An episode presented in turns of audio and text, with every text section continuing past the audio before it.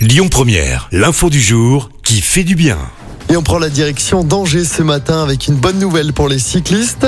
Ils peuvent désormais s'arrêter en pleine rue pour réparer leur vélo ou regonfler leurs pneus.